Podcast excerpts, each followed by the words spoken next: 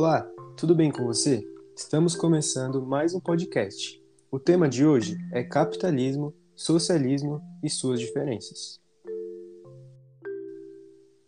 O capitalismo é um sistema econômico que visa o lucro e a acumulação das riquezas. Ele é baseado na propriedade privada dos meios de produção.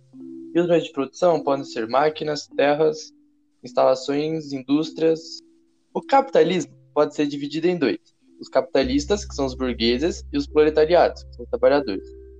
Os capitalistas são os donos dos meios de produção, e eles empregam os trabalhadores e pagam salários. E aos proletariados, eles oferecem sua mão de obra e com isso eles recebem uma remuneração, uma remuneração em troca.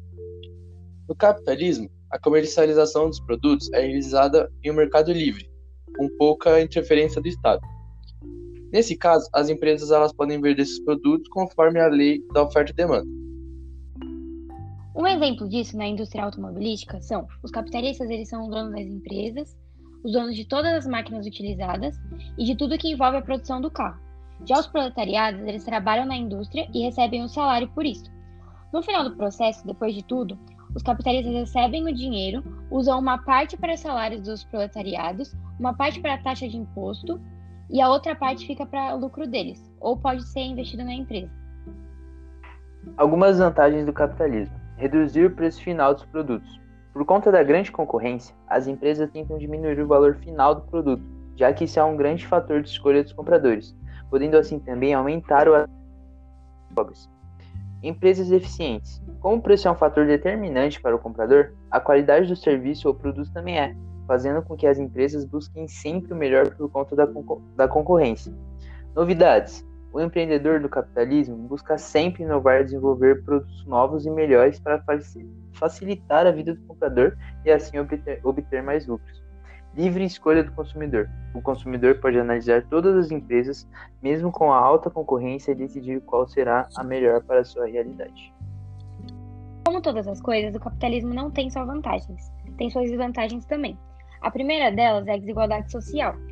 Por o principal objetivo do capitalismo ser os lucros, ele acaba ocorrendo um enriquecimento da, de uma parte da população e o empobrecimento das classes mais baixas. Outra desvantagem são as crises econômicas. A dinâmica do capitalismo tem altos e baixos. Então, uma hora tem muitas ofertas de emprego e muitos produtos, e outra hora a gente tem crises econômicas. É, duas crises econômicas importantes foram a depressão de 1929, que tinha muitos produtos e poucos compradores, e a crise de 2008, que foi uma crise financeira. Outra desvantagem são os monopólios. É, como foi falado lá em cima, a concorrência é um fator positivo para o capitalismo, porque ele causa, causa a diminuição dos preços. É, e quando as empresas fortalecem muito seus lucros, elas acabam criando um monopólio, que é controlar sozinho o mercado e a concorrência desaparece. E quem se prejudica nisso, no caso, é o consumidor. A gente também tem as externalidades negativas. É, externalidades são efeitos colaterais de uma ação que afeta quem não cometeu a ação. Então, um exemplo disso é a poluição causada pelas grandes empresas, que acabam prejudicando a população como um todo.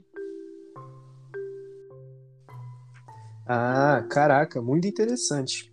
Agora que já entendemos um pouco mais sobre o capitalismo, vamos falar sobre o socialismo. O socialismo ele se baseia principalmente no princípio de igualdade e ele surgiu como uma forma de repensar o capitalismo.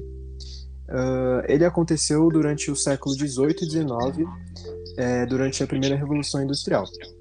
De uma forma geral, quando falamos em socialismo, frequentemente associamos o termo à corrente marxista, mas essa não é a única forma de socialismo existente. E como surgiu o socialismo? O grande acontecimento do século XVIII foi com certeza a Revolução Industrial, o que acabou modificando a economia dos países europeus e grandes transformações sociais, o que fez o capitalismo entrar em uma nova fase, o capitalismo industrial. Com a expansão territorial, as cidades estavam crescendo rápido, sem planejamento, e muitos trabalhadores acabam migrando do meio rural para as cidades, onde as indústrias tinham maior mão de obra. A sociedade europeia se dividia entre dois grandes grupos: os proletariados, que não possuíam nada além da sua própria mão de obra, e a classe burguesa, que tinha a maior parte da riqueza produzida. Essa desigualdade refletia na organização das cidades, onde trabalhadores pobres eram levados para as áreas urbanas ainda mais pobres. Porém, as condições de trabalho desse proletariado eram péssimas. Eles tinham zero direitos. Os salários eram baixos, as jornadas diárias de trabalho chegavam a 16 horas Eles não possuíam nenhum direito de descanso, não existia limite de idade, as crianças trabalhavam desde cedo e os idosos não tinham direito à aposentadoria. Nesse contexto, os pensadores criaram uma solução que pudesse acabar com a desigualdade social, e foi aí que surgiu o socialismo.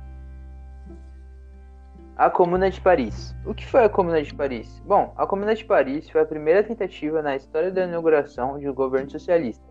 Em 1871, após a derrota da França da Guerra Fran Franco-Prussiana, Adolphe Thiers assumiu o poder francês e assinou um acordo de paz com a Prússia. Porém, o acordo era muito favorável para a Prússia, e a classe operária não concordou e se revoltou contra Adolphe. E com a ajuda da Guarda Nacional, a classe trabalhadora tomou, de, tomou o poder de Paris, colocando o governo comuna. O governo foi composto por vários representantes que seguiam diferentes vertentes do socialismo, como por exemplo o marxismo. A principal meta da comuna era a melhoria das condições de vida e do trabalho dos operários. Entre as principais medidas tomadas estão fixação de um salário mínimo para os trabalhadores, estabelecimento do ensino gratuito para todos, bem como do ensino noturno, redução da jornada de trabalho e declaração da igualdade entre homens e mulheres. Com a instauração disso em Paris, vários outros lugares tentaram esse movimento. Porém, a França e a Prússia se uniram e tomaram poder novamente, e assim acabou a primeira tentativa da implantação do socialismo.